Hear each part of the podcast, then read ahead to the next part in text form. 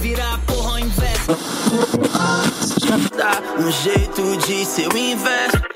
Hoje o investe. Todos os valores ao inverso. Salve, rapaziada! Sabe o que está começando? Isso mesmo, o primeiro podcast de rap de anime da Inverso. Não, tô zoando, vamos co- começar certinho. Voltamos aí para mais um episódio de análises dos podcasts da Inverso, certo? Eu já vou dar uma notícia ruim já, né? Porque a gente é brasileiro e brasileiro vive, né? Almoça notícia ruim. Então, vamos ficar aí um tempo sem o nosso querido MT, né? Fora da nossa bancada. O menino ousou sonhar, está correndo atrás dos seus sonhos. Tá numa correria aí para uma, uma resposta aí de trampo, mas ele volta em breve. Enquanto isso, vamos né, aproveitar esse momento aí que vamos estar com essa baixa na equipe. Vamos abrir espaço para outros membros da Inverso, ou talvez até convidados de fora. Inclusive, se tiverem alguém que vocês querem indicar gente conversar também, né, para participar da nossa análise, só dá um salve nos comentários aí no nosso Twitter, Instagram. E eu vou apresentar essa mesa aqui então, que hoje a mesa tá especial, né? Primeiro, né, nosso amigo lusitano, que vocês já conhecem. Shaq, por favor, dá um oi pra galera aí. Ora pois. Ô, curiosidade, português não fala ora pois, cara. O português fala e pá. Prefiro hora pois. Então fica aí, fica aí minha curiosidade. E também uma informação polêmica aqui no começo do programa que eu quero trazer, ô Rogerinho. Posso trazer a informação polêmica? Vontade. Rap de anime não deve ser segregado, tá? É, é rap. É isso. Concordo, mas eu não gosto, mas concordo. É isso. E com vocês, rapaziada, com vocês, simplesmente o terror do trap genérico. O homem que ousou escrever reviews atacando tudo e todos. Nada passa de sua caneta e suas análises precisas e sede de criticar. Ele, o mais famoso do Twitter, Gugu Liberal, pros íntimos Valtinho. Dá um salve, Valtinho. Salve, salve, manos que já desperdiçaram te amos, mas amaram do mesmo jeito. Como vocês estão? Eu nunca mais puxo uma introdução pra um convidado pro cara se apresentar numa depressão dessa. É brincadeira o que ele tá fazendo comigo. É brincadeira. Mas é uma ótima linha. Vou fazer igual a professora quando dá bom dia. Vamos de novo. Por favor, Valtinho, você pode se apresentar? MT, não corta isso. O MT ainda tá editando. Tá afastado da bancada, mas tá editando. Eu quero o Valtinho se retratando e se apresentando de novo pro nosso público. Por favor. Tá bom, tá bom. Vai. Salve, galera. Aqui é o Valtinho. Eu sou um dos novatos na Inverso. Escrevo sobre os últimos lançamentos do rap nacional e internacional. E como o Go já sugeriu, não ando numa leva muito inspirada de discos.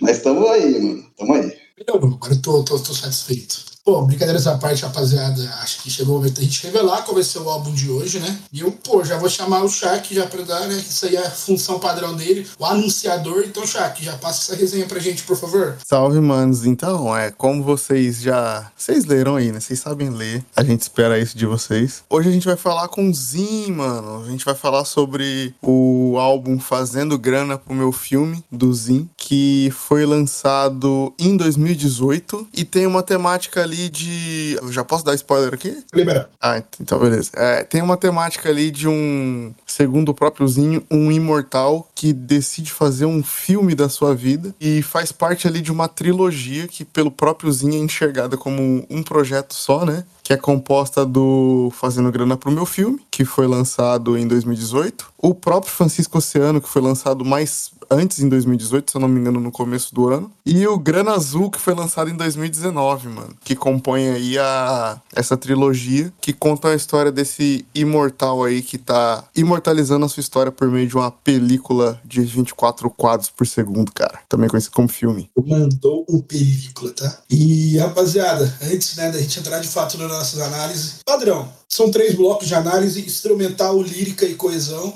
Acredito que para esse momento vocês já devem estar acostumados com isso. E antes, a gente já vir com as nossas, as nossas resenhas, eu já vou colocar aqui a primeira inserção de, de áudio do Zin, que ele já fala um pouco sobre a ideia de trilogia que ele teve né, na produção dos seus trabalhos e um contexto do Fazendo Grana para o meu filme. Então, com vocês aí, bem-vindozinho para dentro da nossa conversa.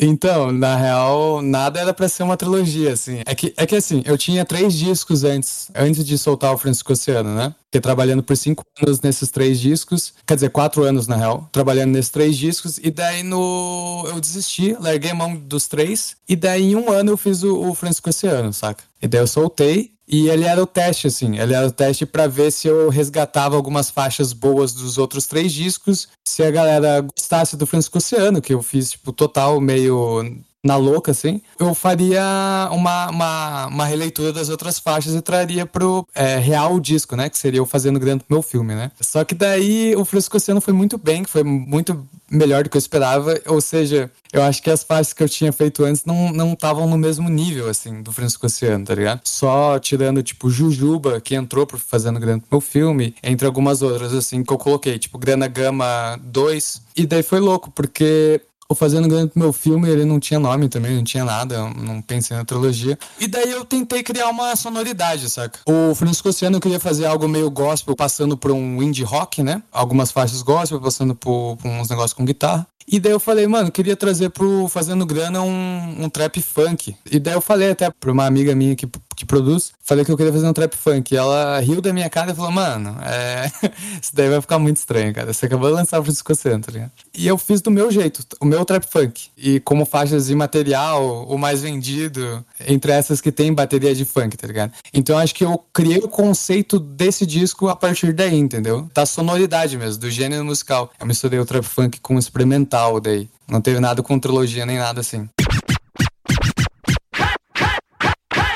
É isso, rapaziada. Depois dessa primeira fala do Zin, a gente já vai entrar agora direto falando sobre os instrumentais do Fazendo Grana para o meu filme. A gente dividiu né, esse tópico em dois pontos que a gente considerou fundamentais né, para a produção do trabalho. E o primeiro deles é a diversidade musical do projeto. É realmente muito interessante como o trabalho é produzido, as referências musicais de outros gêneros, né? Você consegue sentir, pô, referência da música eletrônica, do indie rock, da MPB, pô, do próprio funk, tá ligado? Então, tipo, é um trabalho que ele carrega, tipo, suas veias mesmo, assim, bem direto, segmentos de várias, vários gêneros musicais. Tipo, no meu ponto de vista, isso é, um, é algo que, quando bem feito, que é no caso do Zin, enriquece muito a obra como um todo, assim, sabe? Torna a audição algo mais fluida, sabe?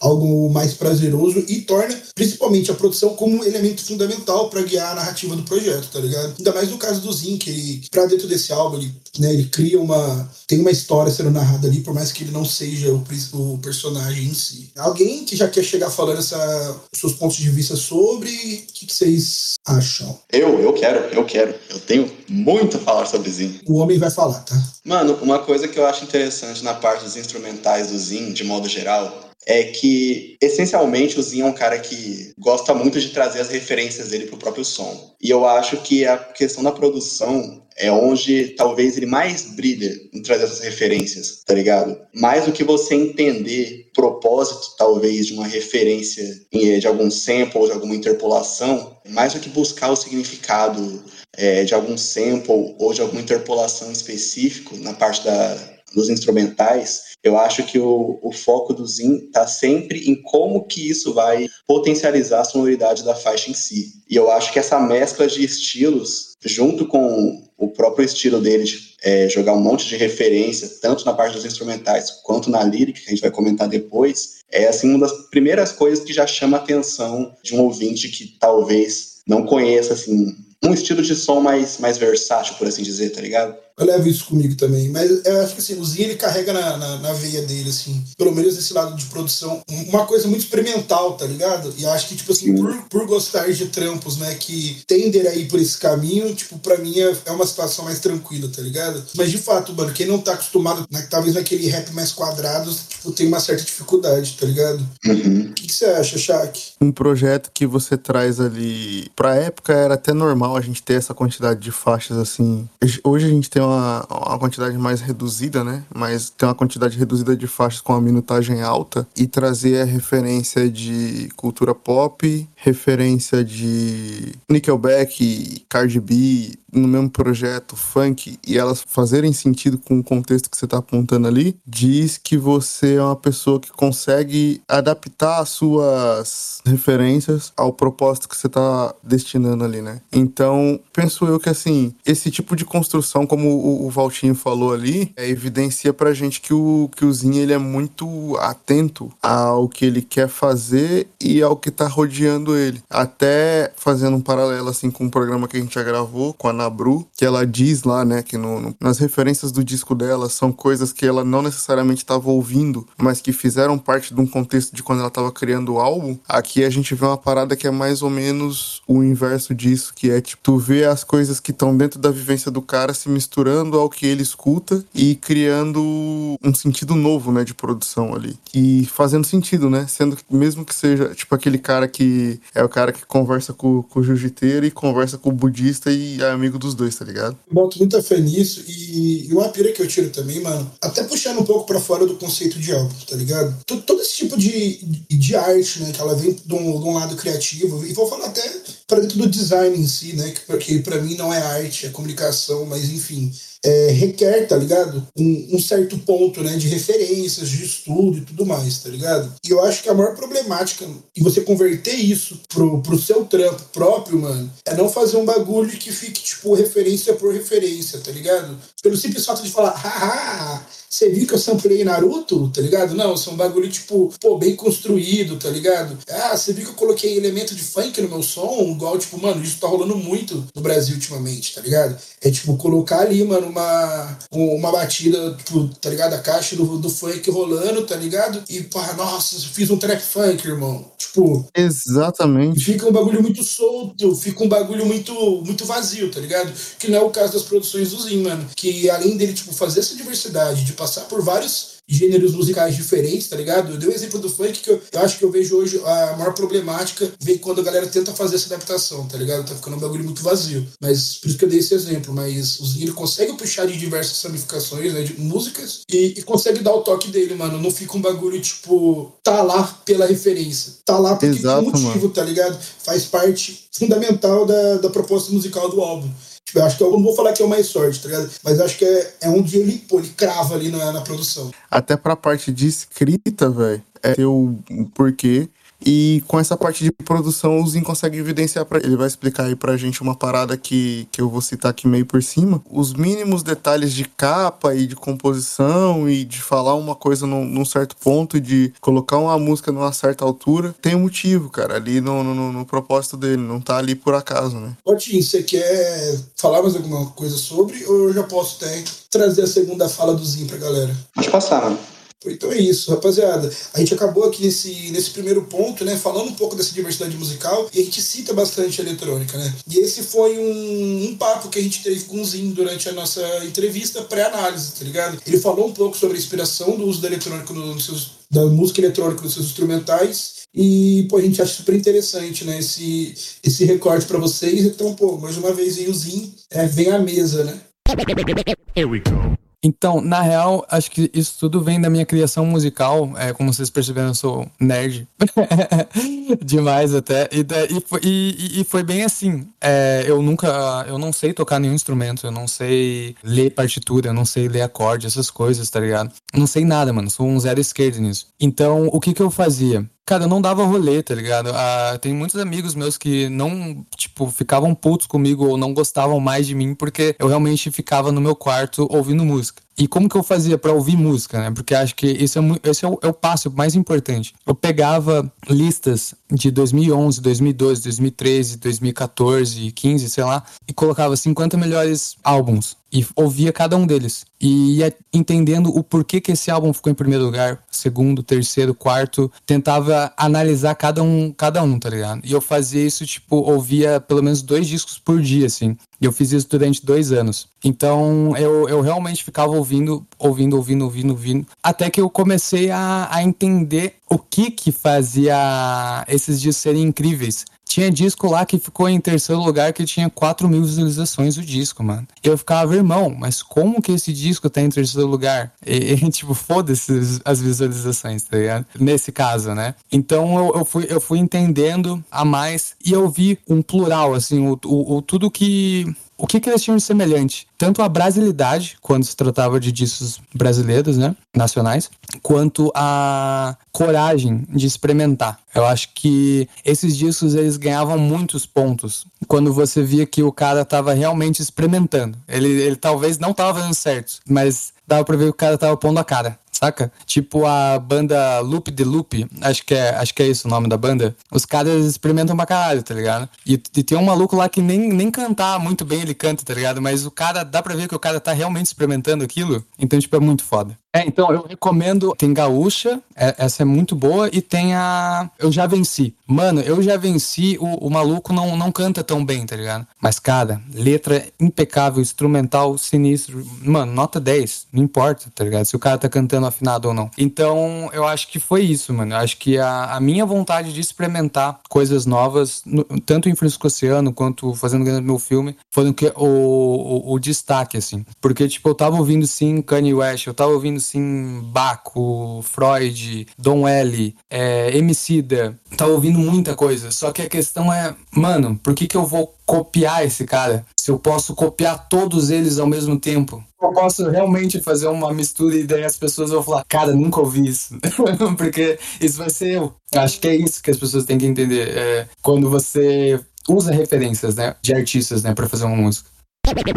Here we go. Bem, agora que vocês já né, tiveram esse mais esse recorte do Zin, é outro ponto que realmente chama muita atenção na questão de produção musical desse álbum é a fluidez dos instrumentais durante as transições, tá ligado? Pô, eu não sei exatamente quantas faixas tem o álbum. São 11. São 11 faixas. A transição entre elas, isso não é um ponto de eu falar, ah, todos os instrumentais são iguais. Longe disso, tá ligado?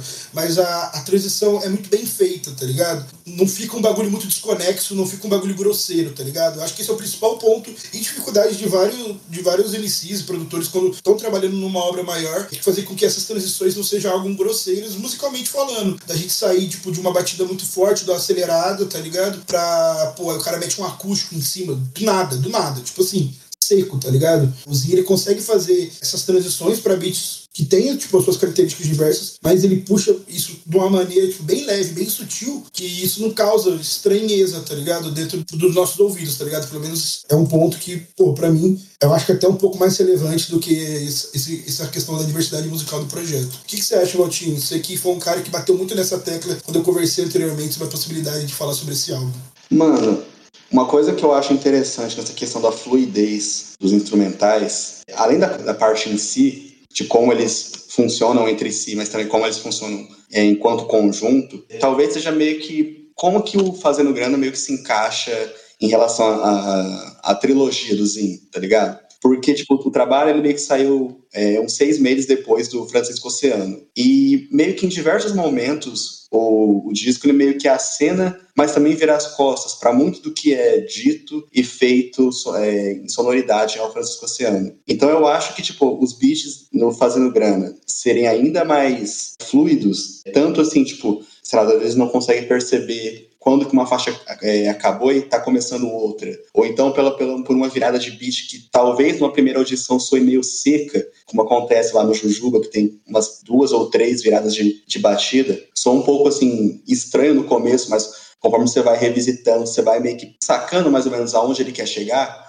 você meio que vai percebendo que, de certa forma, o, o Fazendo Grana pro meu filme, ele é meio que um, uma espécie de ressaca ao, ao Francisco Oceano, tá ligado? Pode ser. Vários momentos em que acontece algum tipo de transição abrupta de um beat pro outro, é como se fosse para representar, talvez, o turbilhão de sensações que o personagem, né, ou que o Zin, estava sentindo naquele momento em relação à forma que as pessoas estavam meio que consumindo, né, ou, ou, analisando o disco anterior, sabe? Eu acho que isso tem muito na, na parte da, da, temática, que a gente vai comentar um pouco depois. É como se, tipo, a fluidez dos, da, dos instrumentais meio que dialogasse de uma maneira um pouco mais intuitiva com a forma que, que o personagem está se sentindo naquele momento específico da, da, da, sua jornada, que no caso seria meio que a discografia do Zin, sabe? Você falou uma coisa muito interessante, né, sobre esse negócio do fazendo grana pro meu filme, meio que ser uma a ressaca né, de instrumentais do, Francisco Oceano. Esse foi um ponto que nunca passou pela minha cabeça, né, tipo, até o momento, e eu tava refletindo enquanto você falava e eu tentei, mas por que será que eu nunca pensei nisso? E veio muito porque, tipo assim,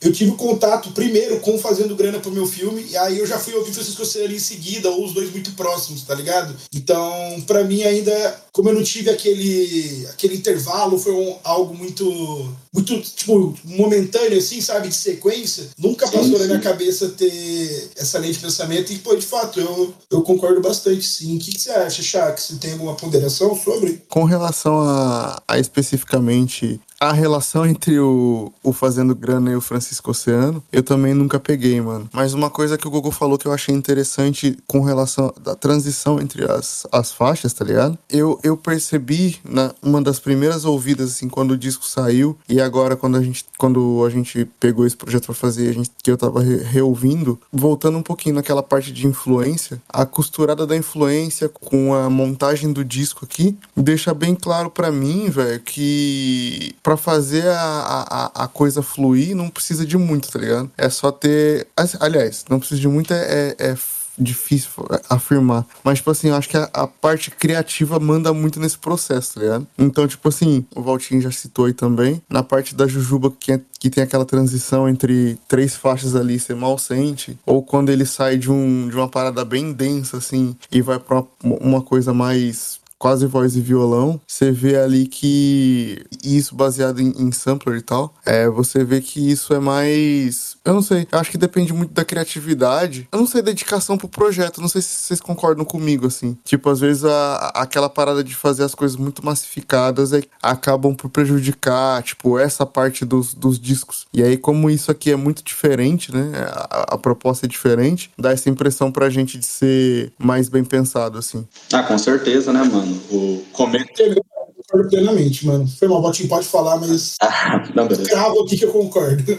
Ah, com certeza, né, mano? Tipo, o começo do Fazendo Grana, inclusive, tem várias passagens meio que do, do Zin barra personagem é meio incomodado com a forma que as pessoas pareciam não estar tá sacando o estilo dele, sabe? E, tipo, talvez estar tá se focando na, na, nas referências que talvez não tenham sido postas para ter um super significado e não tá, tipo, apreciando o jeito que ele tem de se expressar, sabe? Jornada em si, né? É, sabe? Sim, então, sim. tipo, o, o imaterial é, é o maior exemplo disso, né, mano? É, quando ele fala, esses manos não me tocam, começa o batidão de funk, tipo, embaixo, tá ligado? Sim, sim, mas eu acho que a, a, primeira faixa, o mais vendido, eu acho que ela é até mais sobre isso do que a outra, tá ligado? Sim. Porque, tipo, sei lá, ele começa, ele começa mais vendido falando não vá, o não há, não tem espaço, não sei o quê. É mais uma, sei lá, eu acho que uma paulada assim pra. Foda-se, se vende, tá ligado? Tipo, o recado vale a pena. Por mais que você vai ser julgado, assim, sei lá, eu acho que cada um faz seu corre. Entra até aquele um pouquinho naquele papo que eu tive que a Ivy ali, todo mundo tem conta pra pagar, né?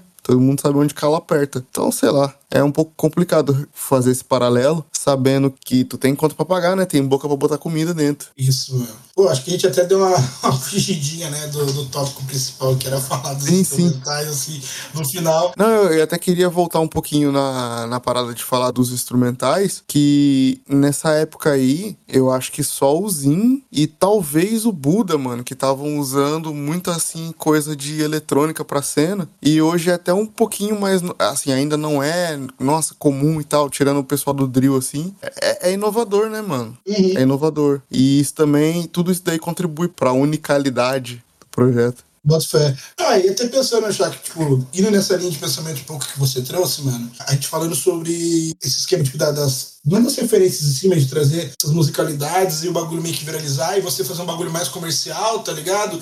E tem a sensação de que ele foge, né? Não foi tão pensado, tá ligado? Mas eu tiro muito essa pira, mano. É uma questão da gente ver o trap no Brasil, tá ligado? A galera começou a fazer, pá, é, X grupos popularizaram o trabalho e depois começou a ser uma sequência de, de replicações, tá ligado? Bizarro. A gente vê isso acontecendo com o Drill agora, tá ligado? A gente vê que mas a gente vê uma galera muito foda que encabeçou o trampo, metendo marcha no trabalho, tá ligado? Fazendo um, um bom trabalho. E, e, hoje já tá começando aquela galera que, tipo, quero cair na bala porque o Deru tá vendendo e vai naquela bala e sou um bagulho super vazio, bagulho que não foi pensado, tá ligado? E você não precisa de muito para ouvir e você não precisa ter um ouvido muito profissional para olhar e falar, pô, dá pra ver que o bagulho foi muito mais um apelo mais comercial de tendência, tá ligado? Do que algo tipo, ah, eu me identifico com a coisa, quero entender mais sobre, tá ligado? experimentações em alguns momentos dentro dos instrumentais, eu, eu, eu, sinto muito isso também, tá ligado? Quando a galera quer sair muito da caixa mais para tentar falar, ah, tô fazendo um trampo parecido com dupla X, dupla Y, tá ligado? Que eu não queria falar, não quero falar o nome da dupla, mas enfim, é isso. Sim, sim, mano. Tem até, até uma parada que eu, sei lá, eu não concordo muito com isso. Tem, tem quem use, tem, tem sua finalidade e tudo mais. Eu, eu sou muito contra a, é, esses beatmakers que fazem, tipo, beat type, tá ligado? Não, não curto. E a principal, o principal motivo é esse, assim, mano. Tipo, se você quer um beat tipo, sei lá, beat tipo Jonga, você não é o Jonga, mano. Vai, vai fazer o seu, tá ligado? Faz o seu corre, tá ligado? Isso é a sua própria persona, tá ligado? É, é. Faz o seu corre. Se você tem a influência do Jonga, por exemplo, ou sei lá, do Emicida, então, apesar que eu não achar que o Emicida tenha um, um beat type que ele consegue rimar em qualquer tipo de lugar, é saber, como a gente falou lá no começo do programa, é saber usar a sua referência e, e colocar ela no lugar certo do, do, do, seu projeto ali, do que você tá se propondo a fazer, tá ligado? Uhum. E não deixar uma coisa vazia, tipo, eu estou falando disso porque eu sei, eu sou muito inteligente. Não, tá ligado? Exato. Pô, a gente acabou né, indo para uma análise mais de cena em si, né, do próprio Zin, mas é bom a gente estar tá só dando aquela reiterada de que é, toda essa crítica que a gente fez sobre esse possível esvaziamento, né, da coisa, não é algo que, que afeta o trampo do Zin, no caso, é um ponto muito positivo para dentro do trabalho dele, tá ligado? É, é um fato marcante, de maneira bem positiva para isso. E a gente conversou um pouco com o Zinho sobre essas viradas de beat entre as faixas, tá ligado? Ele deu uma explicação pra gente, suas motivações, tudo. Pô, eu acho super interessante a gente trocar essa ideia e mostrar para vocês um pouco disso. Então, com vocês, o Zinho novamente pra nossa bancada.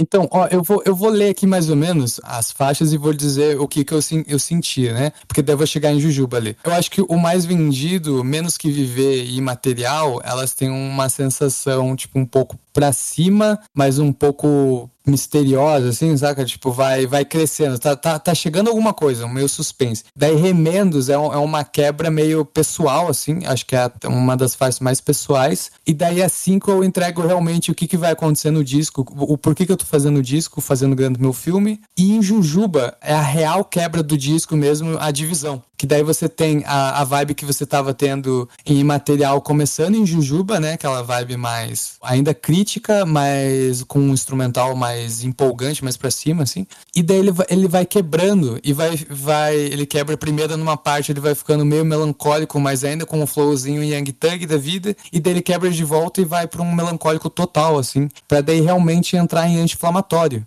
que é uma faixa um pouco mais pesada e, e, e carregada, para daí cair em peças quebradas de teto esquecido, que é uma faixa tipo mais densa, mais dark.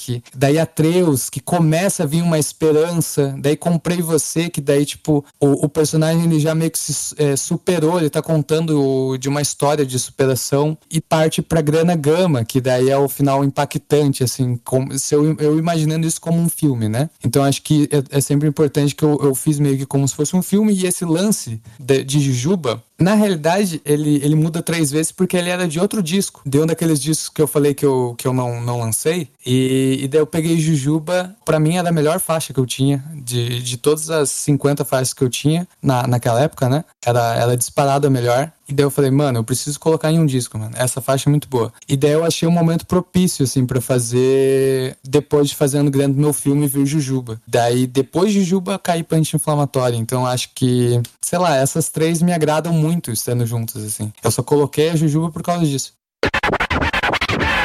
Bem, rapaziada, acho que depois desse essa última resenha nossa, né, sobre essa análise do, dos instrumentais, que inclusive, né, nesse meio tempo que a gente, vocês não vão ver, obviamente, mas a gente estava até discutindo que esse esvaziamento de instrumentais para com intuito mais mercadológico pode até virar um tema aí pro, pro show do chat, né? Nosso programa de 15 15 dias. Então aguardem que pode vir isso. A gente vai puxar agora a parte do bloco de análise sobre lírica, né? Que é um tema aí que divide algumas opiniões, né? Dos nossos subtópicos. Nesse caso, para esse tópico específico, a gente dividiu em três partes E a primeira parte é onde falaremos sobre a forma, né? Como o Zin escreve, técnicas de linguagem e tudo mais. Não tem como eu não passar essa fala, né, pro nosso Valtinho, que é um cara viciado, né? Filhote do, do linguiça, do Ascenso. Porra, pira nessa parte. Ele tem várias ponderações que ele deixou bem claro. Chegou a me ameaçar se caso eu não passar essa fala diretamente para ele. Então, Valtinho, já vem com as suas, suas observações sobre, sobre esse primeiro ponto, né? Mano, o estilo de escrita do Zin, mano, é uma coisa bastante curiosa, assim, quando você tenta analisar individualmente tipo, cada recurso, tá ligado? Porque eu acho que, de modo geral, o Zinho é um cara que mesmo assim tendo uma, uma boa noção, sabe, do que é uma, do que é uma punchline, do que é uma multisilábica, do que é uma aliteração, ele sempre preza muito pela, pela sonoridade. Ele tem esse negócio de explorar a musicalidade das faixas na questão de, tipo, às vezes fazer mais de um refrão e depois no final ele misturar dois ref, refrãos fazer uma, uma saída que meio que funcione como uma catarse, mas ao mesmo tempo como um prelúdio para a próxima faixa. E eu acho que a escrita dele, de modo geral, tá meio que quase sempre a serviço de potencializar a musicalidade, tá ligado? Então, assim, uma das coisas que logo de começo assim, já me chama atenção é o jeito que ele, que ele parece gostar de rimar verbos parecidos. Rimar verbo é uma coisa um pouco, sei lá, um pouco infame. Preguiçosa. É, eu acho que, tipo assim, é uma coisa, uma coisa curiosa, na real. Porque, tipo assim, ela pode muitas vezes soar preguiçoso, soar preguiçoso se o rapper não tiver algum lugar para levar aquilo, né? Seja, sei lá, numa metáfora mais estendida, ou então para alguma coisa assim mais musical, dependendo de como ele queira trabalhar. Mas eu acho que no caso do Zin, ele rimar palavras parecidas, tipo de, derramo, declamo, vender e vendar, que é uma coisa que ele usa muito nesse disco, inclusive, aceitar, acertar, ele usa muito, eu acho, que, tipo assim, para tentar expressar mais ou menos, tipo, o quão complexas são as relações humanas, tá ligado? O Francisco Oceano já fazia isso muito bem, né? Tipo, a gente tem aquele, acho que é o refrão de Júlia, se não me engano, tô fodendo cigarro e fedendo a você, sabe? Que, tipo, era meio que uma descrição muito, muito bonita para tentar, tipo, criticar aquela questão, tipo, de, de relacionamento líquido, amor líquido, Bauman, esse tipo de coisa, sabe? E ele meio que foi levando, assim, em outros trabalhos também, e eu acho que aqui ele, tipo, dá uma, uma certa evoluída nesse sentido. Eu acho que, às vezes, tipo, ele parece também ter uma noção de quando, tipo, rimar dois verbos, dois, dois verbos parecidos pode tipo, acrescentar bastante na musicalidade do som, e aí ele meio que vai e repete aquilo, às vezes, tipo, na, na, na, saída,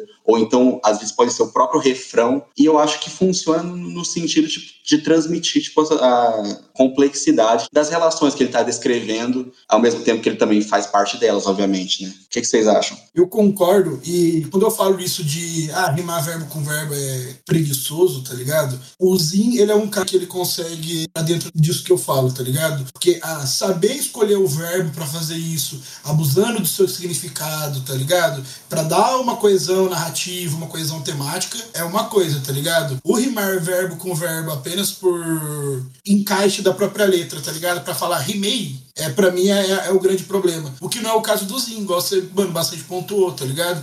Sim. A escolha é, é, é, bastante pontual, tá ligado? É bem.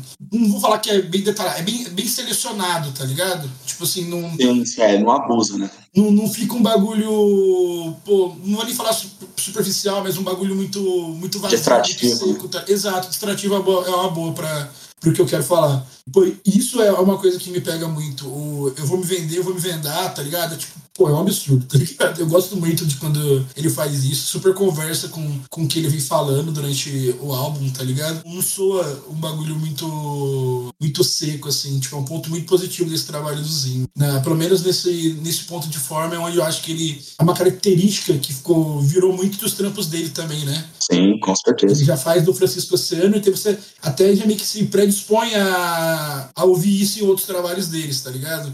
Eu não sei se é uma coisa que ele ainda vem fazendo porque o Ojuzinho ele tá numa pegada do rap de anime, tá ligado? Num, num ponto muito X que, tipo, não me agrada muito, então eu não consumo, tá ligado?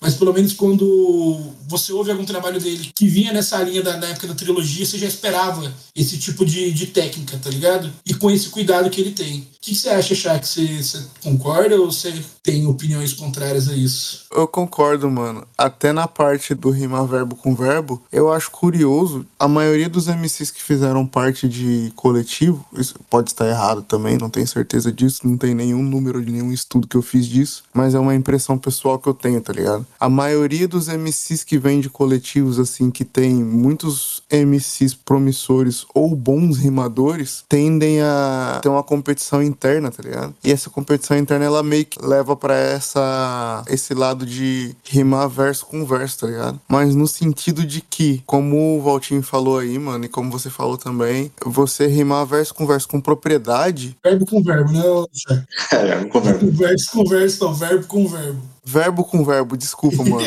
Era isso. Eu, eu acho que eu falei verbo com verbo, mas tudo bem.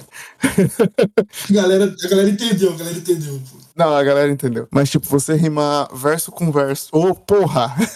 verbo com verbo. E, e, tipo, com, com propriedade, igual a gente tem ali o, o Zin fazendo, principalmente no- na primeira parte do disco, é resultado dessa competição onde você tem ali bons rimadores. E, e ele até citou isso pra gente, quando ele fala ali, acho que a gente não vai usar esse trecho, quando eu perguntei pra ele no final da conversa ali, quando a gente já tava mais disperso, sobre a Musa Gang e tal. E você tem ali muitos bons rimadores e muita gente criativa, que até já, até tem uma molecada que já não tá mais no, no, no- jogo. E esse tipo de competição aí, mano, faz você estudar mais a, a anatomia das palavras, né? Tipo, a- o significado e o que, que você pode usar. E, você vai ser criativo de um jeito mais simples. E eu acho que você fazer essa, essa rima mais simples, com um significado mais profundo, é o que traz essa diferenciação na, na, na parte lírica dele. Exatamente. É, a galera que ficou meio avoada com isso, durante a nossa entrevista Zinho, ele fala um pouco da.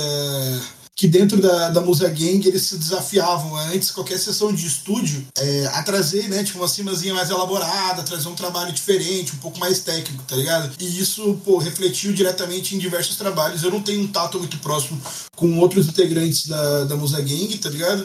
Acho que o Shaq mesmo deve conhecer mais do que eu. E isso só pô, aperfeiçoava, tá ligado? Eles enquanto rimadores, tá ligado? Enquanto escritores, assim.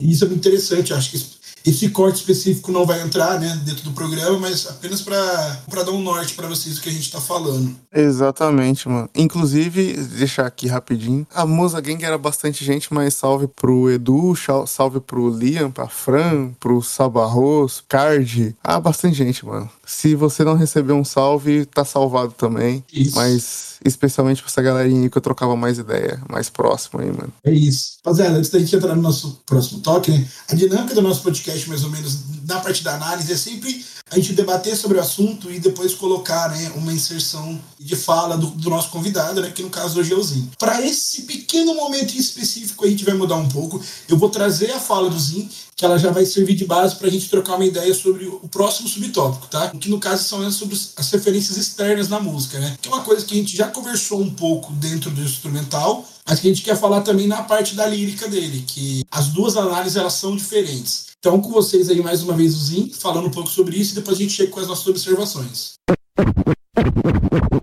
Tem alguma coisa que tá, que tá ali dentro do disco, assim, que é muito claro, porque foi muito claro pra você, que foi muito importante pra você de referência, assim? Tem, na real, mas a questão de Jujuba. Quando eu, eu peguei a, a track pra escrever, na época, né, pelo que eu lembro, assim, eu queria fazer. Eu tava assistindo Hora de Aventura, só que eu já tava muito mais pra frente, onde realmente a história tava muito mais densa, assim. E ela tinha acabado de perder o reino dela. Ela é uma princesa, né? Daí ela perdeu o reino. E só que ela perdeu o reino pra um outro rei. E daí o que, que ela fez? Ela ficou numa cabaninha, pertinho do reino, assim, pra só observar de longe, mas tava vivendo a vida tranquila. Então eu quis fazer é, essa Jujuba, essa, essas duas pessoas que ela é. Essa pessoa que ela é a, a, a rainha, a princesa, que cuida do povo, que quer o bem do povo, né? Que eu falo de é, todos os tipos de pessoas mesmo, assim, na track. É, tento realçar esse lado mais político e, cai pra depois eu perdendo esse povo. Eu perdendo o alcance desse povo, assim, é, eu não, não, não consegui mais estender a mão pra eles. Essa frustração de você não poder ajudar o seu povo. É por isso que eu escrevi, é por isso que o nome é Jujuba.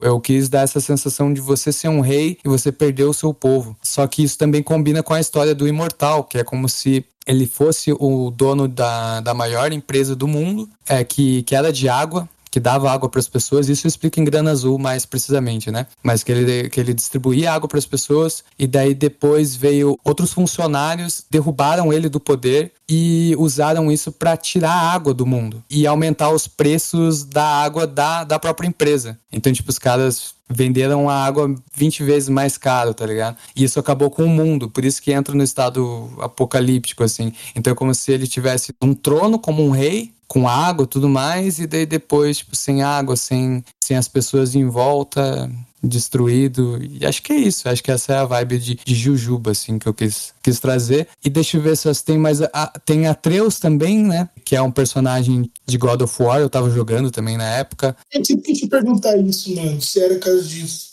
É, então, é, é, por, é, por, causa disso. Só que foi bem engraçado, porque a gente já, já tava com a música pronta, a gente só não tinha um nome. E daí eu tava jogando muito God of War, assim, e, e eu lembrei que, tipo, o Atreus, né, o, o filho do, do Kratos, ele começa sendo muito fraco, ele, é, é, ele começa a sem entender a, as sombras, as luzes, né? Pra depois, no final, você descobre. Spoiler aí pra galera, se quiser pausar essa parte e pular mais um pouquinho.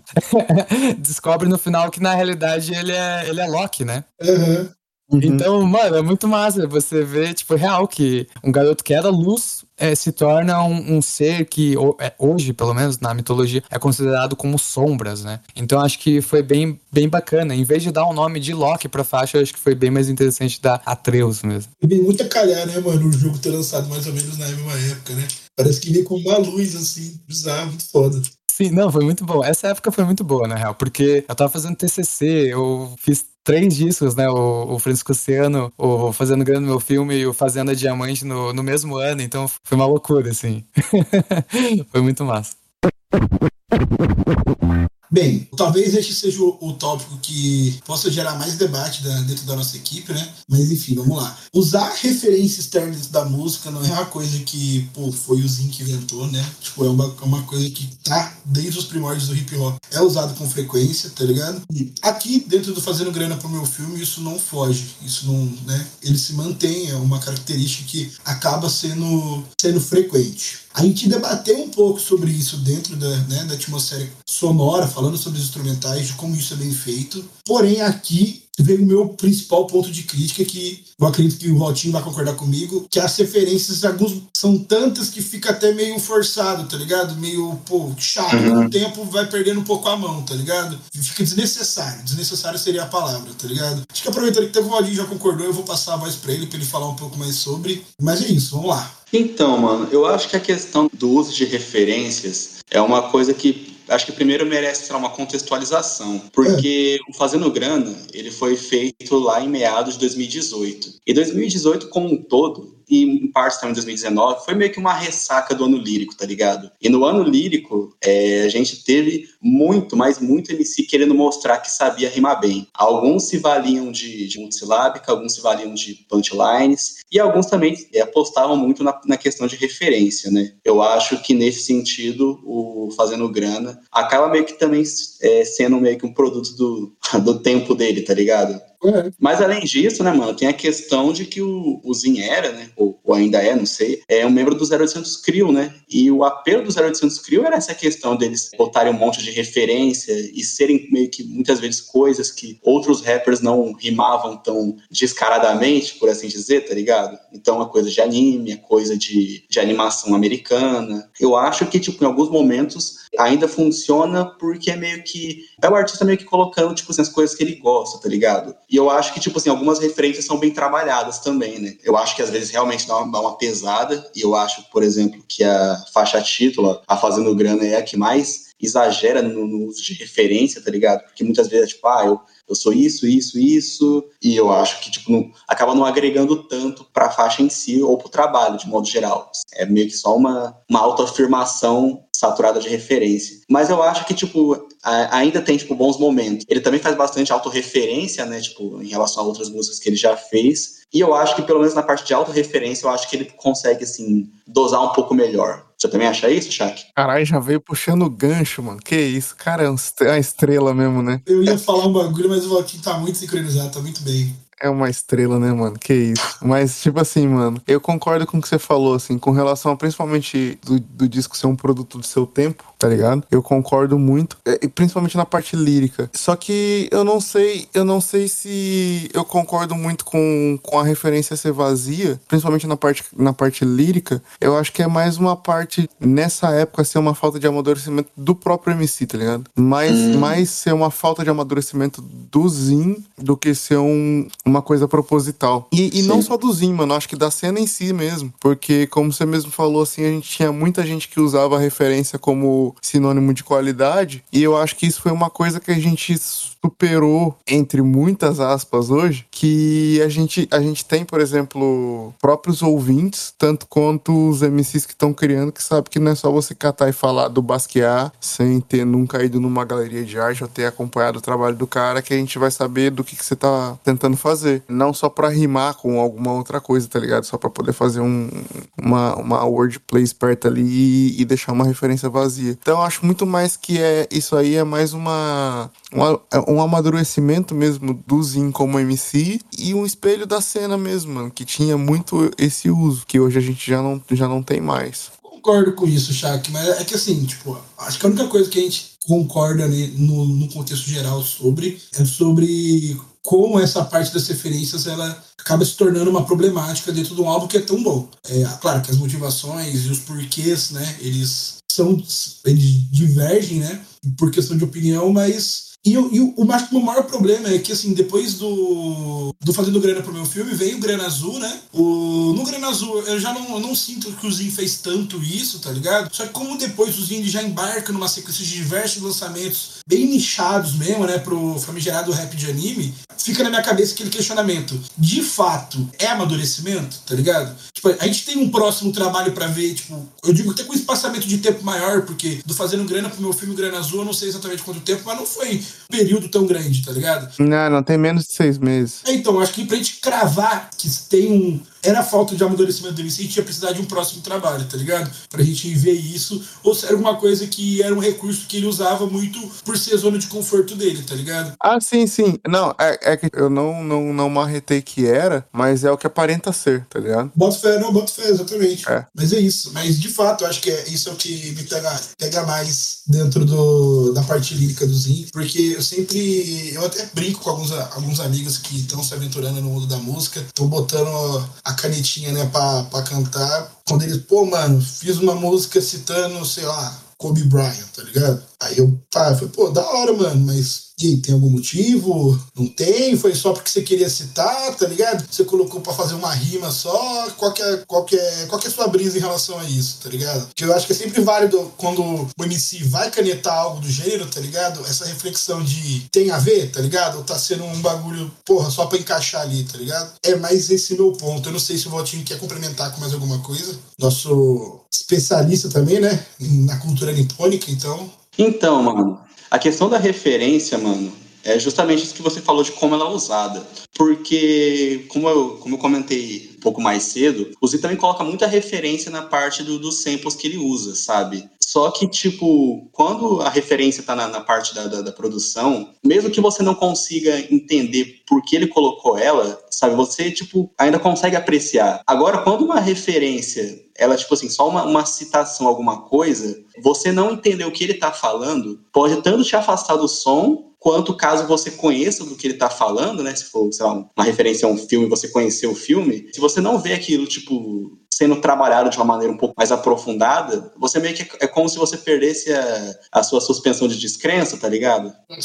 O Fazendo Grana talvez seja meio que o maior tropeço do disco como um todo, talvez, sabe? Não ser tão dosado nesse sentido. Ele tem umas referências que, tipo, até são interessantes aqui e ali, mas só que nos momentos, assim, que ele começa a usar mais, você vê que você consegue perceber que, tipo, aquilo não tá, não tá sendo levado para algum lugar, por assim dizer. Acaba até se apegando mais analisar o, o esquema dos instrumentais e tudo, né? Porque Sim, pelo menos sim. isso aqui é uma questão bastante particular minha, que quando eu tô ouvindo alguma coisa que eu, não- eu não entendo, tá ligado? Tipo assim, eu me apego muito mais na parte do instrumental do que, do que de fato na lírica. É igual, tipo assim, mano, pô, igual a própria cena do trap brasileira, tá ligado? Que é um monte de produtor absurdo, tá ligado? Absurdo, com os alguns MCs que não, acom- não acompanham, tá ligado? Na caneta. Então fica bastante, tipo, não desconexo, mas bastante desnivelado, tá ligado? Aí vez em quando eu acabo me pegando ouvindo, ouvindo aquilo, mais por, pô, apreciar um bom, um bom instrumental mesmo, tá ligado? Falar, porra, caralho, esse beat tá, tá macetado, tá ligado? Um absurdo. Eu acabei de usar o macetado aqui na nossa análise, Valtinho. Preciso avisar isso pra um amigo nosso. É, mas eu acho que, tipo, depois, depois disso, ele, no Grana Azul, tipo, ele trabalha muito bem, tipo, as poucas referências que ele, que ele escolhe, assim, utilizar. Eu acho que é um, um uso bem mais maduro, assim, né, na questão de referência. Aí, quanto, assim, aos singles que ele foi lançando depois, aí eu acho que, tipo, já é, já é uma outra discussão, porque eu acho que já tem meio que uma proposta diferente da proposta que os álbuns dessa trilogia possuem, tá ligado? Exato. Pô, então, acho que até válido agora que a gente já pontuou, né, esse, essa parte que, tá, que tende mais ao negativo do álbum do Zin, e falar um pouco de mais um ponto que pra mim é bastante positivo, né, que é o flow do Zin dentro do projeto, né. Pô, isso foi um ponto que o Valtinho gastou um tempo conversando na, na hora de produzir o roteiro, com mais detalhe, né, porque eu acho muito interessante o flow com motivo musical do Zin. Como em momentos que o instrumental tem ali alguns instrumentos de corda, tá ligado? Ele tende a fazer algo mais cantado. Ele usa os instrumentais para uma zona de conforto dele, que é um flow mais cantado, tá ligado? E mas quando ele precisa cair pro, pra dentro do- das barras mais quadradas, assim, não deixa barra, o nível cair, tá ligado? O nível se mantém. Pra mim, esse é um, é um ponto de pô, bastante qualidade do, do Zin. E realmente é muito interessante como o Zin entrega um flow cantado muito bom, sabe? Tipo, é algo realmente pô, destacável dentro da obra dele. É, Shaq, você tem alguma observação sobre, mano? A homogeneidade é a palavra-chave desse disco, tá ligado? Que ele faz tudo misturando tudo muito bem. Inclusive essa parte que você falou de rima, quando rimar ele rima bem, canta quando ele canta e canta muito bem. Aliás, posso fazer responder uma pergunta com uma pergunta, mano? E depois eu falo o que eu vou falar. Qual pra vocês é o ponto mais destacado do, do, do trampo, assim? No sentido geral, tipo, produção, ou música, ou, ou canto, ou qualquer coisa, ou uma música em específico, qual que é o, o ponto mais alto do disco pra vocês? Ou o fato mais, mais alto? Ai, pra minha produção. Instrumental, disparado. União Valtinho e Gol, fechados com instrumentais do Zin. Isso aí. Mas por que, Shaq? Qual foi a motivação? disso? Eu perguntei por isso porque, tipo assim, pra mim, velho, eu acho a parte principal do disco, pra além das produções, que eu acho que são muito boas e são muito diversas, que a gente já falou no começo, a forma com que o Zin coloca os convidados pra falar dentro de uma coisa que parece que é pessoal pra caralho, é muito boa, mano. E ele faz isso cantando, tá ligado? Sim. E eu acho que isso é muito foda, tá ligado? Muito foda, muito foda. Fora do Brasil, assim, dentro do rap, que é onde a gente vê mais essa parada de participação dentro de disco pessoal, eu acho que foi, quem faz isso muito bem é o Tyler, tá ligado? E, e aqui a gente não tem ninguém que é tão bom quanto o Tyler, tá ligado? Que é um absurdo. É que também não é fácil ser tão bom quanto o Tyler, né? É, não, que é absurdo, né? Não tem como. Ou até o Kanye, o Kanye faz isso muito bem também, tipo, que ele pega a pessoa e usa a voz da pessoa como objeto e mete lá no meio do crédito você fala assim, caralho, a Rihanna tava aqui, eu nem ouvi, tá ligado? Mas, tipo, o Zin consegue dar pra gente um gosto disso, tá ligado? A gente consegue perceber aqui que ele pega ali, igual ele, ele falou pra gente na, na entrevista que ele tava com uma track pronta e depois a, a, a menina mandou pra ele a, a voz cantada e ele precisava colocar isso na música e tal. E tipo assim, mano, essa parada de usar o, a participação pra fazer parte do, do seu storytelling ali, eu acho que isso é muito foda, tá ligado? Exato. E isso faz parte da parada da, da homogeneidade que eu falei. De é, é- é misturar a ideia de outra pessoa com a sua, tá ligado? E aí ele faz isso o tempo todo, que ele faz isso no beat, ele faz isso no cantando e rimando, ele faz isso com a participação, então eu acho que é o ponto alto do disco pra mim, velho, esse. E o, o Zin, ele, ele usa bastante, né? Sempre são vários convidados em torno da produção dos seus, trabalhos, né? Ele faz isso como peça fundamental pra, pra obra em si. De fato, é- de fato é um bagulho que me agrada muito. Muito mesmo. Essa questão do flow cantado, né, que a gente, a gente vem falando aqui, a gente comentou, conversou um pouco sobre o Zinho, ele fala pra gente um pouco sobre o seu envolvimento com o canto e explicando um pouco também, né, desse, desse apelo que surge aqui da nossa análise sobre isso. Então, com vocês aí, eu vou colocar mais um, uma inserção de, de fala do Zinho. Pra gente finalizar esse segundo bloco, a gente já puxar pro nosso último e terceiro bloco, né, pra falar sobre coesão.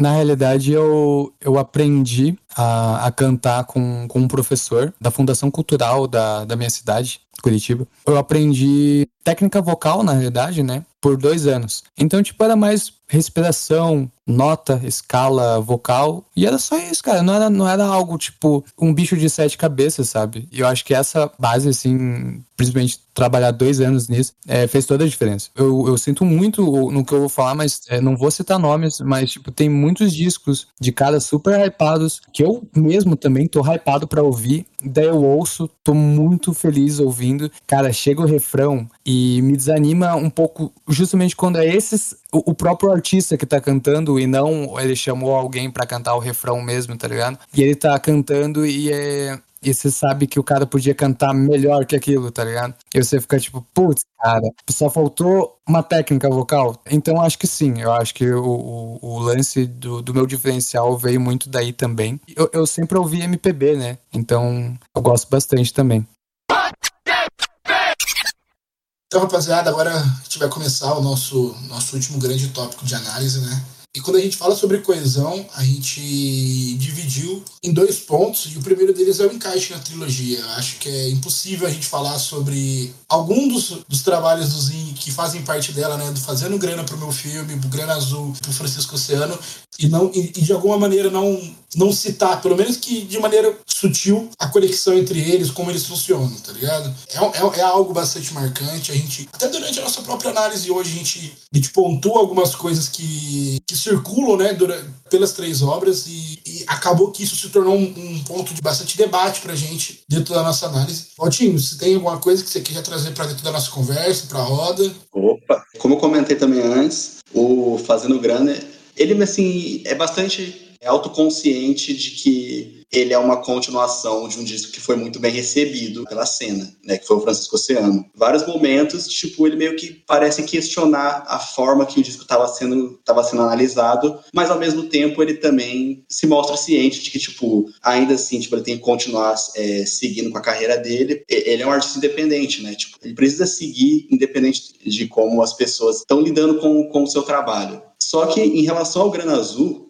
eu acho que a conexão está muito mais, muito mais nos, nos seus acertos na, na, questão de produção e de como usar o, o, conceito do disco do que em temática, tá ligado? Porque eu acho, por exemplo, que o Grana Azul é um trabalho muito mais fechado em si mesmo do que fazendo grana. O Shaq tinha comentado ah, agora há pouco sobre o jeito que, que o Zin convida os artistas para o próprio trabalho lembra um pouco o estilo do Kanye. E eu acho que ele não poderia ter sido mais certeiro, porque no podcast lá do Rap TV sobre a influência do, do Kanye West na cena brasileira, o Zin fala que uma das coisas que ele mais se inspirou no Kanye West foi a visão de álbum que o Kanye tem, no sentido de que, tipo, mano, você consegue fazer um trabalho bom sozinho? Sim, existem inúmeros clássicos que foram feitos por uma ou apenas duas pessoas. Mas você quer fazer uma coisa assim grandiosa, uma J. Cole. É, J. Cole é um exemplo. Mas você quer fazer uma coisa grandiosa, alguma coisa que chegue a, a lugares que você já tem noção de que você talvez não consiga sozinho, você vai precisar de mais pessoas. E isso vai vale tanto para produção quanto para participações. Nem todo artista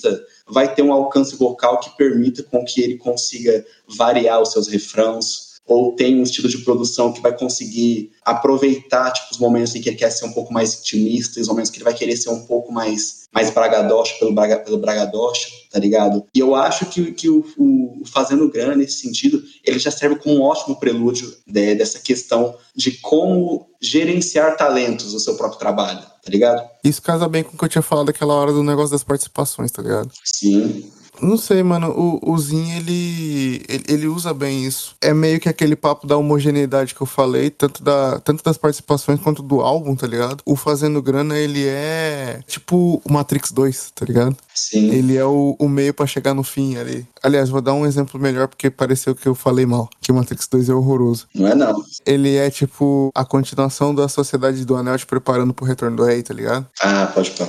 Travou. É tipo isso. Ele tem o seu valor, mas isso não é uma crítica, tá ligado? É só pra, pra fechar o paralelo aqui mesmo. Ele não quer, ele não precisa dizer nada, ele não quer te dizer nada. Ele só tá te preparando pra te entregar outra parada, tá ligado? Parte do ponto que se ele, mesmo se ele não fosse ter uma terceira parte ali, ele ia funcionar muito bem. Porque por si só ele é um trabalho muito, muito bom, muito coeso, tá ligado? É que, pô, a galera meio que já imaginava, né, que fosse vir uma terceira parte, tá todo mundo preparado pra isso. De maneira geral, ele funcionaria. Não, si- sim, mano, é a mesma, a mesma coisa. Tipo assim, a parada que eu tava falando do Senhor dos Anéis, tipo, a As Duas Torres é um filmaço do caralho. Só que ele é melhor porque você sabe que tem o Retorno do Rei, tá ligado? Exato, exatamente. Isso é, aí você amassou. Mas, mas, tipo assim, ele é um puta filme, tá ligado? Aham. Não, aí você amassou, pô, brincadeira, não, brincadeira. Acaba se tornando um ponto, um ponto ainda mais forte, né, dentro do Trump em si. Isso é, isso é da hora, isso é muito da hora. Sim, sim, mano. Até o, o próprio Zin, tá ligado?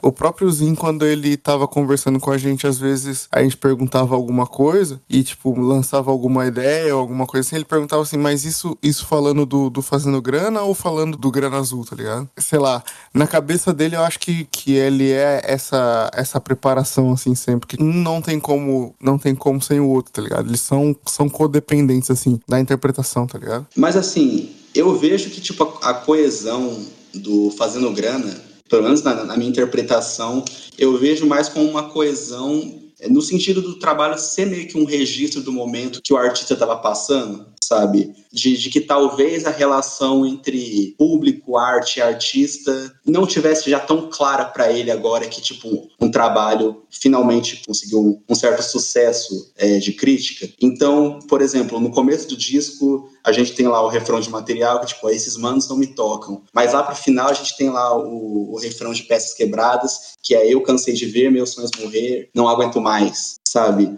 O, o trabalho, em inúmeros momentos, ele mostra que, apesar da forma que as pessoas estarem é, vendo o trabalho dele, tipo, não ser exatamente a forma que ele gostaria que, que as pessoas vissem, mas ele vai continuar fazendo as coisas do jeito dele, porque é o jeito que ele, que ele consegue se expressar. Mas ele também se mostra, tipo assim, afetado por isso. E eu acho que, tipo, mais do que, tipo, o, o trabalho ter meio que um personagem, assim, ao longo das faixas, eu acho que, a coesão do, do trabalho é cimentada principalmente por ele ser esse registro desse momento específico dele, tá ligado? Bonito isso, hein, Valtinho? Não, mas de fato, eu, eu também considero isso um ponto bastante relevante nesse aspecto. Mas sabe uma, uma pilha que eu tirei, né, enquanto eu via tanto os pontos do Valtinho quanto os pontos do, do Shaq para falar nesse quesito de coesão, é que apesar da gente trabalhar com linhas de pensamentos diferentes, o produto final continua sendo positivo, né? O produto final, quando eu digo a coesão do álbum. Que por mais que existe- existam interpretações e análises, tá ligado? É, tanto técnicas quanto pessoais que são diferentes, o consenso é de que, como um projeto coeso dentro da trilogia ou não, ele é um, bom trabalho, sabe? É um trabalho bastante positivo. E foi muito legal a gente conversar com o Zinho, que é, ele, ele falou um pouco pra gente sobre o processo de produzir um álbum, né? E tem algo bastante característico né, que ele fala sobre a redução das faixas. Pô, bem, eu não vou, não vou dar spoiler, né? Vou deixar o próprio Zinho falar através do próximo corte dele, mas isso foi, um, foi de fato algo que me marcou bastante durante a nossa entrevista com ele. seven. É que assim, eu vou, eu vou criando as faixas, tipo, sei lá, eu tô na metade da faixa, eu já não gostei, e beleza, eu excluo. Mas tem muitas faixas que eu faço, eu fico ouvindo, tento montar a playlist, se, se não encaixa na playlist, ou, ou eu fico enjoado depois de ouvir, sei lá, a música por um mês, eu já excluo da, da tracklist, tá ligado? É uma seleção bem chata mesmo. E a questão da seleção de tracks é sensação. Eu crio alas entre os CDs. Eu gosto de, de criar, tipo, meio que um, o Cícero Rosa Lins, ele trabalha meio que assim, ele cria a ala da da alegria, a ala da esperança, a ala da tristeza. Então são três faixas alegres, três faixas esperançosas e três faixas tristes, tá ligado? Então, tipo, fica muito mais fácil daí de eu poder trabalhar, entendeu? Por sensações, eu digo, né, no caso. Agora, realmente, quando você tem 30 faixas, se transformar em 11 na louca, assim, sem você. Você só pega qualquer coisa e junta, vira uma mixtape, na real. Não vira um álbum. Essa é a diferença, assim. E assim, e pra gente meio que já ir caminhando né, pro grande final da nossa análise, que obviamente vocês já devem ter percebido que é uma análise recheada de pontos positivos, a gente tem algumas ponderações mas de maneira geral bastante positiva. A gente queria falar um pouco sobre o caráter cinematográfico do, do álbum, né? Não tem nem como a gente não falar disso num álbum que tá fazendo grana pro meu filme. E eu acho que esse é o ponto, Shaq, que mais conversa até com a seleção de feats, tá ligado? Partindo, tipo, pra uma pira de que cada participante, né, cada membro atuante dentro do projeto fosse como um ator, tá ligado? Ou alguém que vai participar de uma cena, que eles foram escolhidos a dedos, tá ligado? Pela, pelo diretor do projeto em si, que no caso é o Zinho. Sim, sim, mano. Ele, é, tem muito essa visão de que, sei lá, quando você quer fazer um, um projeto, alguma coisa, até o, o Valtinho falou aí mais cedo, você não faz nada grandioso pra caralho sozinho. Você pode até ver os discos do, do Kendrick que tem, sei lá, 55 produtores, tá ligado? Mais 28 engenheiros de som. Essa parada de você pegar a, a galera ali, como a gente já falou aqui, selecionar, ou oh, eu quero essa pessoa aqui para fazer tal coisa que eu acho que, que vai ter um bom resultado no que eu tô pensando, que até a própria pessoa pode não ter noção do que você tá pensando, mas ela vai entregar o que você tá pedindo, tá ligado? Uhum. Isso é uma virtude, uma qualidade que nem todo mundo tem, de ter uma visão assim de o que uma pessoa pode fazer para você que às vezes nem a própria pessoa sabe que ela pode fazer, ou que ela pode entregar uma coisa que você vai mexer e vai entregar um resultado totalmente diferente do que ela tava pensando que você ia fazer e, e com cumprindo o que você se propôs a, a entregar ali dentro do seu projeto, tá ligado? E, tipo assim, é, é, bem claro aqui, mano. A gente vê, tipo, ele aproveitando bastante o pessoal da banca dele, no caso. Não é nem diminuindo nem nada, assim, de não falar assim, ah, não tem ninguém que que é ultra famoso, assim, até que tem o, o, Will que, que virou, né, no caso, depois, mas na época ele não era tão, tão conhecido. Mas, tipo, eu particularmente acompanho alguns desses nomes, mas você vê que não é parecido com o que eles estão acostumados a fazer nos seus projetos pessoais. Mas aqui encaixa de uma forma que parece que foi mesmo, como você falou, o, o Gogo, foi selecionado por um diretor e falou assim: aqui você vai fazer X papel. E esse papel foi cumprido, tá ligado? Foi entregue, assim, como se fosse um filme mesmo mesmo. E é legal até a gente parar pra pensar no sentido que, por exemplo, você comentou uma coisa que me despertou, né? Um insightzinho aqui. Sobre que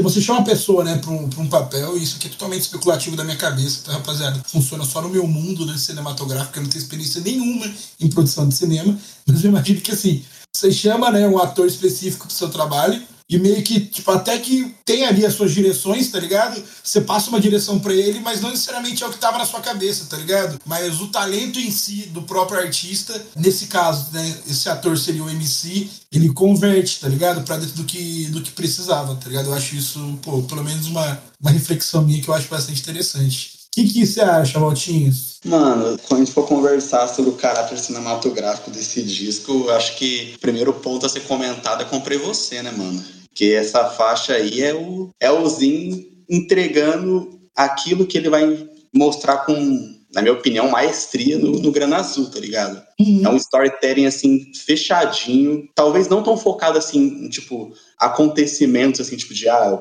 no começo estava aqui, aí depois eu fui para cá, e aí no final termina assim. Mas eu acho que ele trabalha muito bem a relação do personagem com a outra personagem que, que aparece né, nessa, nessa letra, tá ligado? Para mim, assim, pelo menos para mim, o ponto alto dessa faixa é o trecho lá que ele interpola em Winehouse e ele canta junto, porque, pô, eu, eu, escuto, eu escuto isso, é como se eu estivesse vendo um videoclipe, assim, de como se o trecho da, da, da Amy Winehouse fosse a personagem, a personagem cantando, tá ligado? E a voz ali, chorosa também, né? É quase como se fosse, lá, uma no make-up do, do Kendrick Lamar, só que, tipo, versão Rodrigo Ziga. Você me pegou, hein, Enfim, eu não sei se vocês querem pontuar mais alguma coisa, fazer alguma consideração final, né? Eu vou trazer agora mais uma fala do Zinho antes da gente encerrar esse programa, que ele fala exatamente sobre a seleção de fits. Que eu acho que é legal pra gente até, como eu posso dizer, dar, não nortear, mas deixar mais visível para vocês esse processo por parte dele. E já já eu volto pra gente fazer nosso bloco de encerramento, trazer um spoilerzinho que o Zinho soltou. Então você que tá pensando em sair do programa já, para, calma, que tem coisa boa. A gente quer deixar para vocês aí antes de ir embora. Então com vocês, o Zinho falando um pouco sobre a seleção de fits. A Jumaia, que canta tanto em Menos Que Viver e, e canta também na Grana Gama 2, né? A última faixa do disco. Ela realmente, assim, é, foi uma das pessoas que eu chamei já imaginando, porque quando eu conheci ela, ela já trabalhava com, com artes em geral. E daí eu já imaginei, tipo, uma pessoa no deserto, passando fome e cantando a música do final pro personagem que tá atravessando o deserto. E ele é imortal, tá ligado? Ele não. Tecnicamente, ele não, não vai morrer atravessando o deserto, né? E ela passa e começa a cantar para ele, assim, esperando que, que esse cara possa ajudar ela, né? Ele tá levando uma maleta e tal. É isso que eu imagino, assim, né? Se eu fosse criar um, um clipe, um filme, um, alguma coisa para essa track. E esse é um dos feats que eu chamei por causa disso. Que daí, quando ela termina de cantar, pede alguma ajuda, ele entrega a maleta cheia de dinheiro. E ela fala que queria água, na realidade. Então, tipo, eu, eu pensei nesse, nessa vibe total apocalíptica pra esse tipo de feat. Pra feats como em material, eu tinha a faixa já, pra mim tava perfeita, tá ligado? Daí a, a Gel chegou no, no Twitter e falou comigo, tipo, que queria fazer um feat, eu mostrei material, ela adorou e, mano, tipo, no dia seguinte ela já tinha gravado, já tinha mandado as vozes para mim e eu fiquei em choque, assim, eu falei, mano, essa faixa conseguiu ficar mil vezes melhor ainda, tá ligado? Então tem coisas que aconteceu meio porque eu quis e outras que foi surgindo e, e foi muito bacana. Um, um ponto muito importante é que o, o Fazendo Grana do meu filme, na realidade, ele, ele era 30 a 35 faixas. E eu diminuí para 11. Eu faço isso com todos os discos, justamente para selecionar os, as melhores tracks, né? O Grana Azul foi a mesma coisa, foi mais de 40 faixas, mais de 45, alguma coisa assim, até selecionar as melhores. Eu, eu meio que trabalho assim. Então, rapaziada, esse foi mais um programa de análise do universo de podcasts da Inverso. A gente tá, tá bastante feliz, mano, com a recepção do programa, com os números que a gente tá batendo. É, tá sendo realmente bastante motivante pra gente continuar fazendo esse trabalho, sabe? É uma experiência muito nova pra gente esse, esse formato. A gente tá vendo que para cada programa a gente tá evoluindo. Hoje a gente trouxe uma pessoa que não é da, da bancada original, mas que com certeza enriqueceu muito o papo. Mas a gente continua aberto a feedbacks, a gente continua aberto a sugestões. A ideia disso daqui é ser mais um braço para o desenvolvimento da mídia, da mídia crítica dentro do rap nacional e conta muito também com o apoio de quem ouve a gente para a gente saber se a gente está no caminho certo ou o que a gente pode melhorar para atingir isso. A gente conversou com o Zin sobre o futuro, sobre os próximos trabalhos. Ele deu um pequeno spoiler do próximo álbum dele pra gente, que claro, a gente não vai revelar, né? Por motivos óbvios, a gente não é tonto, mas ele passou, ele mandou a guia pra gente, passou letra, tudo. Pela memória que eu tenho do dia, acredito que todo mundo que tava na, na cal, né? Eu, Valtinho e Shaq, tipo, a gente gostou do resultado. O próximo trabalho dele tá para sair esse ano ainda. E vou deixar com vocês um pouquinho do que ele fala sobre, sobre esse próximo trampo. Tá, pô, tá pra chegar e, e, cara, é realmente interessante, né? Ver os voltar com trabalhos fechados, assim. Vambora. Here we go um spoiler. É, você se lembra da faixa azul dos muros que eu soltei? Não sei. Antes de lançar o Grana Azul, que eu lancei uma faixa antes. Essa track funcionou como uma abertura pro Grana Azul, né? Então eu vou fazer isso pro Invasor também. A track que eu, que eu gravei hoje é se chama en Place que significa preparar a mesa. Antes de você cozinhar, você ter todos os ingredientes perto de você, todos cortados, todos, todos embalados em potinhos, tudo certinho, para você poder cozinhar. Então é como se eu tivesse me preparando para cozinhar o disco, para daí entregar o, o disco mesmo, né, que seria o prato principal, né? Então eu tava trabalhando nessa faixa hoje no, no clipe dela. Em breve ela, ela deve sair. Here we go. Então, rapaziada, agora com essa fala do Zinho aí, a gente vai encerrar o nosso programa, não tem como. Aqueles lembretes padrões. Segue nosso canal no YouTube, Inverso JH tá produzindo conteúdo pra caralho lá. Tá saindo, mano, vídeo, pô, 3 a 4 vídeos por semana.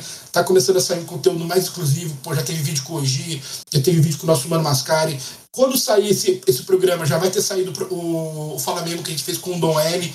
Então, rapaziada, acompanha lá. Nosso Instagram e Twitter, Inverso Rap BR, pra você ficar por dentro de todas as nossas produções. E, cara, no Instagram a gente tá soltando todo domingo o Drops. A gente tá fazendo um giro de notícias sobre pô, rap no mundo todo. E agora eu vou ter que adicionar pra gente falar um pouco também da, da Twitch TV, né? Procure nas redes sociais aí a Twitch da, da Inverso. A gente tá trabalhando com, com audições, passando pela discografia do, do J. Cole nesse momento. Toda sexta-feira, audições de, dos lançamentos da semana. Você que ouve, ouve nosso programa, faz um rap, manda no, no e-mail do Ascensio. Eu vou deixar aí pra, na descrição do programa pra vocês. A gente tá fazendo audição vivo, a gente tá dando nossa opinião de peito aberto ali. Pra fazer, mano, que todo mundo possa evoluir junto, ter um, ter um crescimento da cena como um todo. Pô, tá colando uma galera muito massa. Eu tive a oportunidade de participar de uma das lives de sexta-feira de audição. Foi, pô, trabalho muito foda, muito foda mesmo. Conhecer a galera do chat, tá ligado? Trocar uma ideia, tá sendo bastante especial pra gente. Então não deixe de acompanhar. Quero muito agradecer novamente ao Shaq por estar aqui comigo mais uma vez. Shaq, muito obrigado pela presença. Agradecer o Valtinho, veio somar a gente, com a gente né, nesse trampo, que foi pô, bastante massa.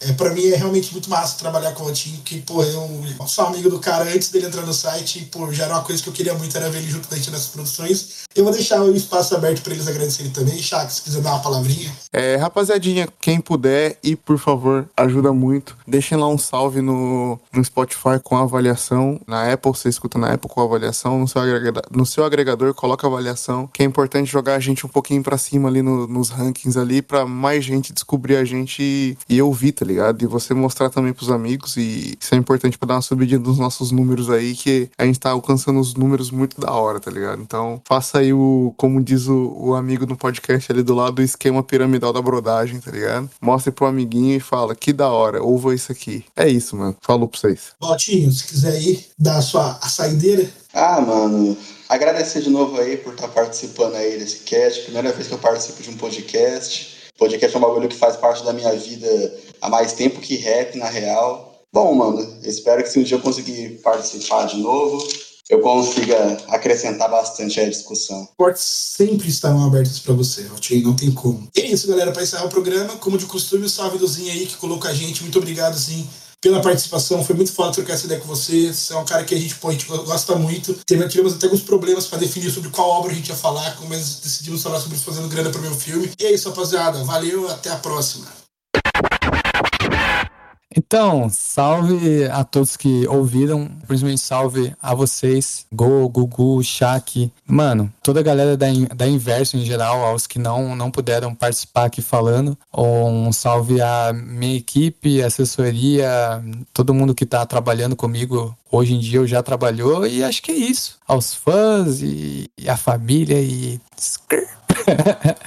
e a nós.